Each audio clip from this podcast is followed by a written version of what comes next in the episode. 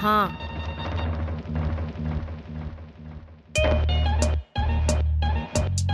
Ah. Ajá.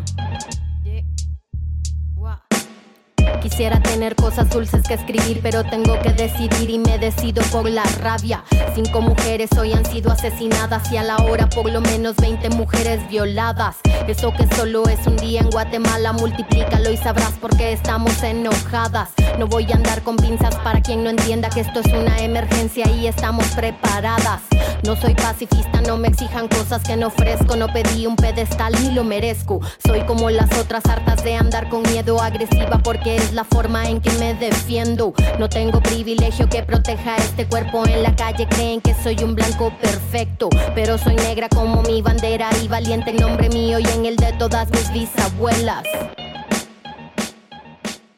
Hola a todos, nosotros somos Resistencia Antiespecista y en el episodio de hoy vamos a dar una pequeña introducción al activismo, especialmente al activismo antiespecista. Eh, consideramos que la información que vamos a compartir el día de hoy tiene, tendría valor para tanto personas que estén iniciando en el activismo como para algunos que ya tengan algún tiempito en esta lucha. Así que em, pendientes para ese segmento del episodio de hoy, ya que consideramos que va a ser de bastante valor. Me remito a los hechos, no voy a explicarle con dibujos a ningún macho de esos que creen que con su intelectualidad nos van a venir a educar sentados en sus privilegios. No tengo privilegio que proteja este cuerpo. Hola a todas y todos y bueno, eh, para arrancar vamos a iniciar con una parte de noticias eh, las cuales vienen esta semana un poco cargadas de acciones y bueno, iniciamos con que esta semana y bueno, por diferentes semanas, eh, algunos grupos de activistas de todo el país en Argentina siguen manifestándose en contra del acuerdo de industrialización animal. Esta se pretende firmar con China. Y bueno, el acuerdo lo que busca es construir alrededor de 25 granjas eh, con un promedio de 12.000 cerdas madre y también la construcción de mataderos para poder cumplir con los requisitos de este acuerdo. Los activistas que se están manifestando provienen de diferentes movimientos. Entre ellos destacan movimientos por la liberación animal y movimientos ambientalistas. Eh, algunos de los puntos importantes para que el gobierno de Argentina detenga este acuerdo es que principalmente se van a construir granjas que conlleva la explotación, a la utilización y al asesinato de millones de animales. Otros puntos que se destacan en contra de este proyecto es la deforestación, los incendios intencionales, eh, la contaminación del agua, todos los factores que tengan relación con la destrucción del medio ambiente y que puede eh, ser realmente proveniente de estas granjas. También se hablan de las potenciales enfermedades que se pueden desarrollar en estos espacios, como ha pasado con muchas epidemias, endemias o hasta pandemias. Esperamos que este acuerdo no se apruebe y agradecemos a todos esos activistas que están saliendo a las calles a exponer una situación tan grave y crítica para los animales el planeta y las personas. Cuando se enfermó tuvo que mandarle un hospicio. Esto va por mí porque a los 15 años me atravesó la cara un golpe desde su mano. Porque ningún humano se hizo presente el día que un delincuente me dejó el pezón marcado.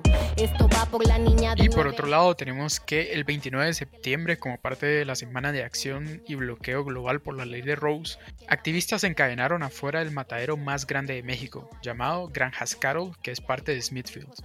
Bloquearon con cajas de cemento la entrada de los camiones al lugar e impidieron la matanza de lecerdes enviadas diariamente desde sus propias granjas.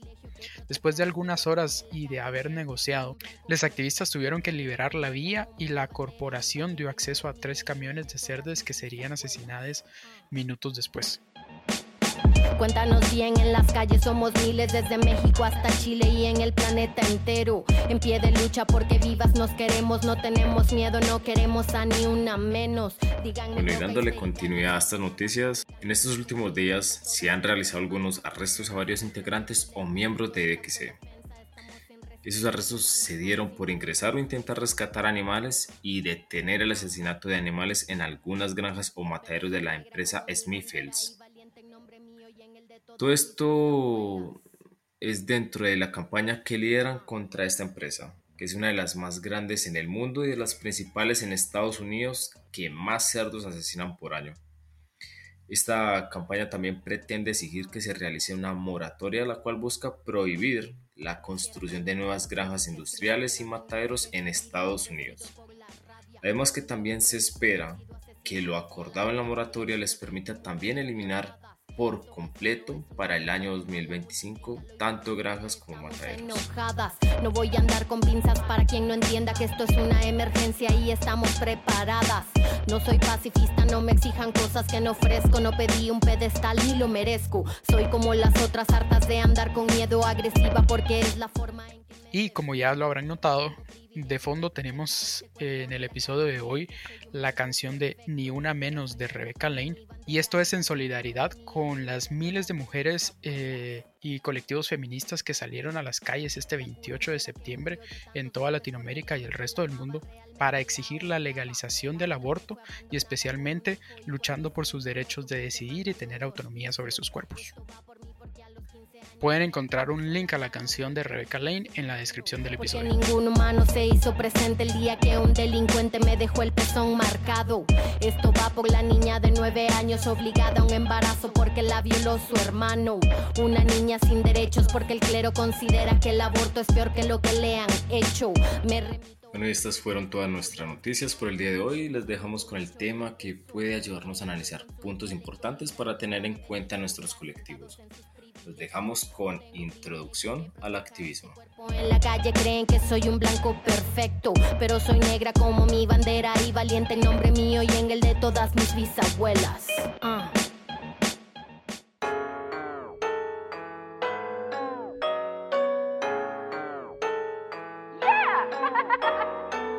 En este episodio queremos compartir algunos consejos y recordar puntos importantes que debes tomar en cuenta al hacer activismo.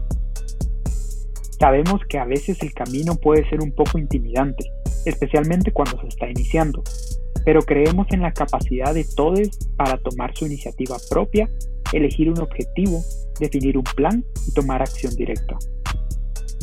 Nuestra sociedad nos educa pensando que no poseemos el poder de solucionar nuestros propios problemas y que necesitamos de alguna autoridad para que nos guíe y dirija por lo que queremos compartir este episodio con la intención de recordarles lo mucho que un pequeño grupo de personas puede lograr si se organizan y apoyan entre sí.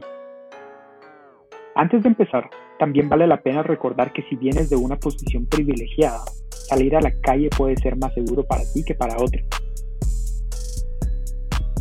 Ten en cuenta que no todo el mundo puede dar este paso.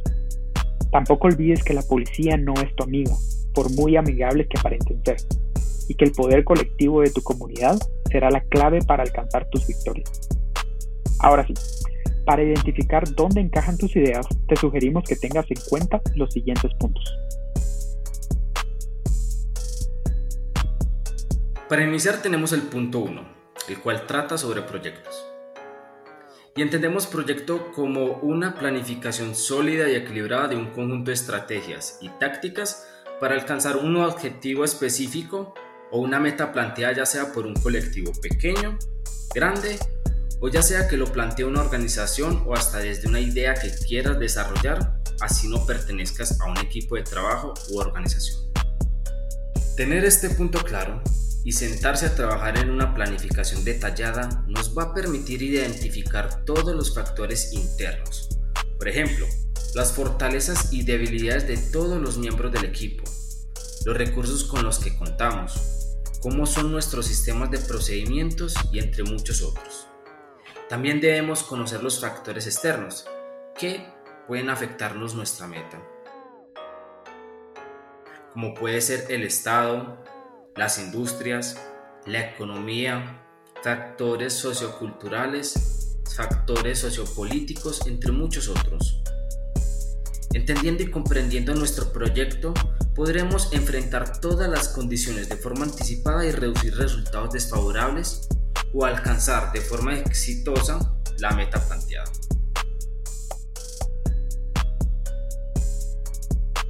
Tener nuestro proyecto definido nos va a ayudar a entender cómo vamos a desarrollar nuestros eventos.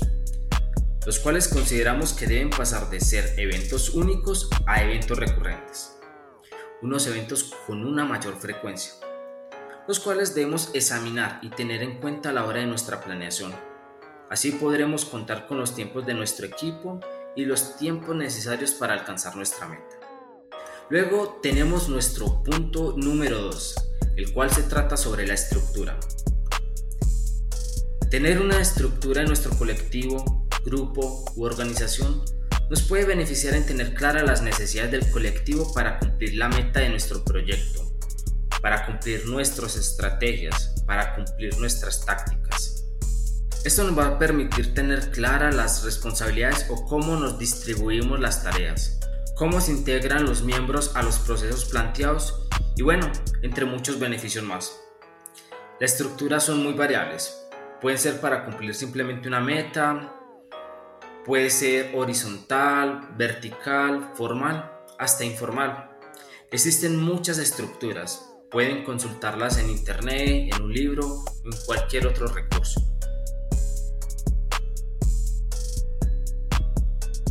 Y bueno, no podemos decir que es una mejor que la otra, porque esta debe nacer de la construcción propia de cada colectivo. Claro que hay ventajas y desventajas de cada una. Es de solo analizarlas y pensar cuál puede adaptarse y qué necesitamos mejorar para que funcione mejor en nuestro equipo de trabajo. También debemos evitar caer en errores comunes y esos pueden ser por ejemplo una burocracia sigilosa. También una búsqueda de la eficiencia mal enfocada donde se sacrifican otros elementos importantes en el equipo. La acción se vuelve a veces más importante que el proceso, que los miembros del equipo y hasta muchas veces se vuelve más importante que nuestro crecimiento colectivo.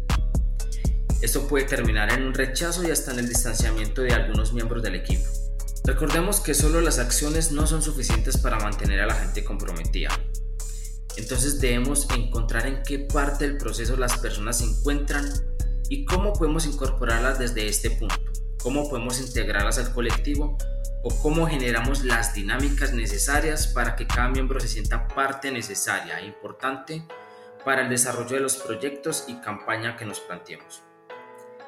Y creo que teniendo esto en cuenta debemos entonces pasar al siguiente punto. Y este siguiente punto nos habla sobre el cuidado colectivo y el cuidado individual. Queremos empezar recordando lo que la escritora y activista feminista Audre Lorde escribió. Cuidarme a mí misma no es autocomplacencia, es autoconservación y ese es un acto de guerra política. Sabemos que el trabajo que realizamos puede parecer interminable, Queremos recordarte que tienes que cuidarte y parte de esto es construir una comunidad en la que se cuiden unes a otros. Así como Melissa Harris Perry en uno de sus ensayos observa cómo el autocuidado se ha vuelto altamente individualista, presionando a las personas para que sean autosuficientes y cooptando el mensaje para convertirlo en algo puramente comercial. Ella ofrece el cuidado colectivo como alternativa, escribiendo, el cuidado colectivo nos recuerda que no hay vergüenza en pedir ayuda e insiste que la responsabilidad no es individual, sino de la comunidad. Nuestro trabajo es apoyarnos mutuamente. Y para terminar con este punto, recuerda que para evitar el agotamiento es necesario que exista confianza. Así que no empieces cosas que no quieras terminar. No organices con las personas con las que no quieras organizar y no realices proyectos que no te interesen.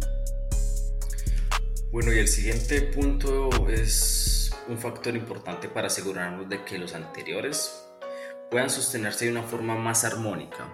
Y ese es el punto 4, humildad y capacidad de escuchar. Y bueno, es de asegurarnos de abordar nuestro trabajo con la mayor humildad posible. Escuchemos los consejos, las recomendaciones o críticas que muchas veces pueden ser difíciles de entender. No nos temamos todo a la defensiva, por lo contrario, aprendamos de la retroalimentación que nos pueden brindar otras personas. Valora los comentarios de los miembros del equipo. Muchas veces hay miembros con conocimientos, experiencias, habilidades y entre otras cualidades que pueden ayudarnos a desarrollar proyectos altamente exitosos. Insistimos en que debemos trabajar con la mayor humildad posible, porque muchas veces creemos que tenemos la mejor idea del mundo que nunca nadie en toda la historia había pensado en ellas antes. Pensamos que somos los únicos que han pensado y desarrollado esta idea. Y puede que sí, sea una idea innovadora y única, pero muchas veces también no solo ya han sido pensadas y probadas, sino que sus resultados no fueron nada positivos. Entonces démonos la oportunidad de explorar, investigar y analizar a fondo todas las ideas que se nos vengan, o también todas las ideas que se propongan al equipo. Conozcamos un poco más si existen los antecedentes necesarios para reestructurar esa idea. No la realicemos o ejecutemos simplemente porque sí, simplemente por creer que es única y exclusiva. Y no por eso estamos diciendo que no generemos nuevas ideas. Por lo contrario, saca tantas ideas como sean posible. Pero ten siempre presente analizar e investigar. Si es necesario, generen un protocolo o los procesos necesarios para evaluar la viabilidad de tus ideas. Así podrás entenderla a fondo y llevarla al éxito. Para finalizar este punto, si eres una persona blanca, heterosexual, cisgénero, sin discapacidad o de clase media o alta, es especialmente importante estar listo para recibir comentarios y para informarte sobre temas que pueden no afectarte directamente. Como dijo Audre Lorde, el verdadero enfoque del cambio revolucionario nunca son simplemente las situaciones opresivas de las que buscamos escapar, sino esa parte del opresor que está plantada profundamente dentro de cada uno de nosotros. Como dijimos al principio de este episodio, tomar acción es muy importante, pero continuar creciendo y educándose es igualmente importante.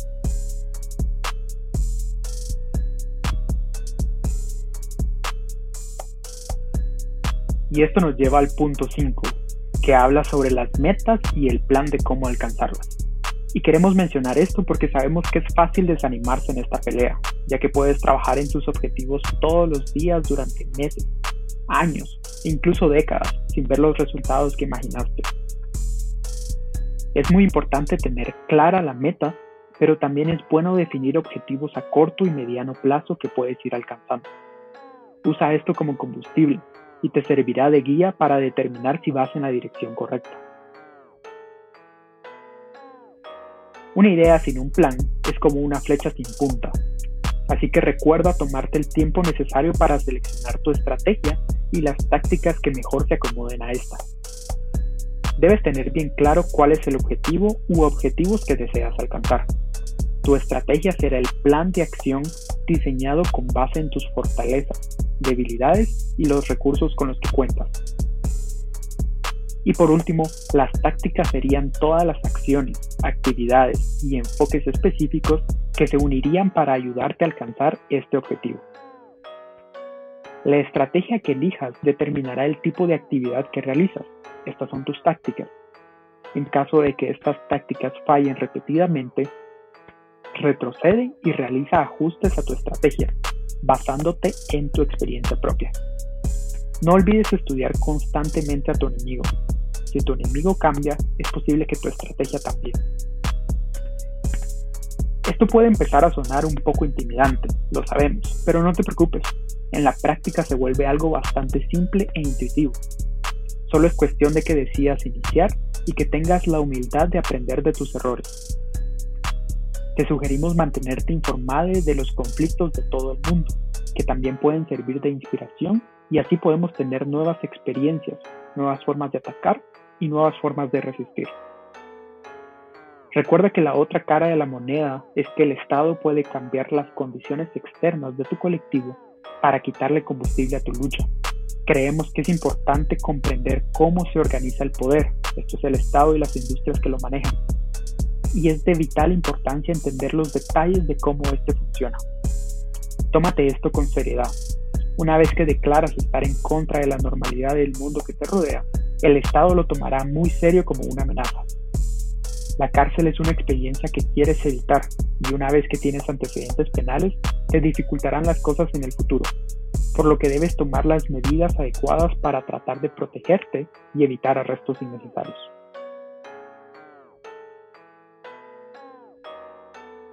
Y bueno, como último punto tenemos el número 6, que es la esperanza. Y mientras continúas encontrando tu lugar en el activismo, no olvides lo que estás buscando y construye hacia eso. No dejes de construir hacia la meta. No puede existir nada más inspirador que ver cómo se cumplen nuestros objetivos, ya sean de corto, mediano o largo plazo. No existe nada más motivador ver una comunidad de activistas sólida y perdurable. No dejes nunca de buscar la forma de sentirte inspirada y de inspirar a tus compañeras y compañeros. Este movimiento debe comenzar y sostenerse en una visión esperanzadora y positiva. Inspirémonos soñando un mundo mejor. Para finalizar este punto me gustaría mencionar una frase de la feminista y escritora Peggy Corneger, que escribió sobre la importancia de la esperanza en su ensayo Anarquismo, la conexión feminista. Y dice así, obviamente no es fácil enfrentar la opresión diaria y seguir teniendo esperanza, pero es nuestra única oportunidad. Si abandonamos la esperanza, que es la capacidad de ver conexiones y de soñar el presente con el futuro, entonces ya hemos perdido.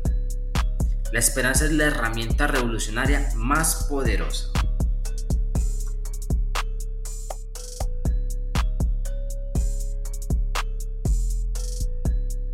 Bueno, y luego de escuchar estos seis puntos, es posible que estés pensando, ¿y ahora qué sigue? Pues bueno, te contamos que lo que sigue es tomar acción. Ya sea que estés iniciando o que lleves algo de tiempo como activista, te aconsejamos planear campañas o proyectos en lugar de acciones individuales. Busca crear y mantener una estructura que promueva la diversidad e innovación de acciones y al mismo tiempo te permita mantener una buena relación con tus compas. Tómate el tiempo necesario de recargar baterías y confía en que tus compas podrán continuar con la lucha mientras tú no estás. Sé humilde a recibir críticas y ofrece apoyo para que otros puedan mejorar. Juzgar y humillar no nos hará avanzar. Por último, define claramente tus metas y el plan de cómo alcanzarlas. Recuerda mantener la esperanza viva. Como dijo la activista Angela Davis, debes actuar como si un cambio radical fuese posible y debes hacerlo todo el tiempo. Si quieres una sociedad que sea libre de jerarquías y dominación, si quieres una sociedad futura en la que todos tengan autonomía y sean tratados por igual, la forma en que actúas hoy tiene que reflejar estos valores. Ajá.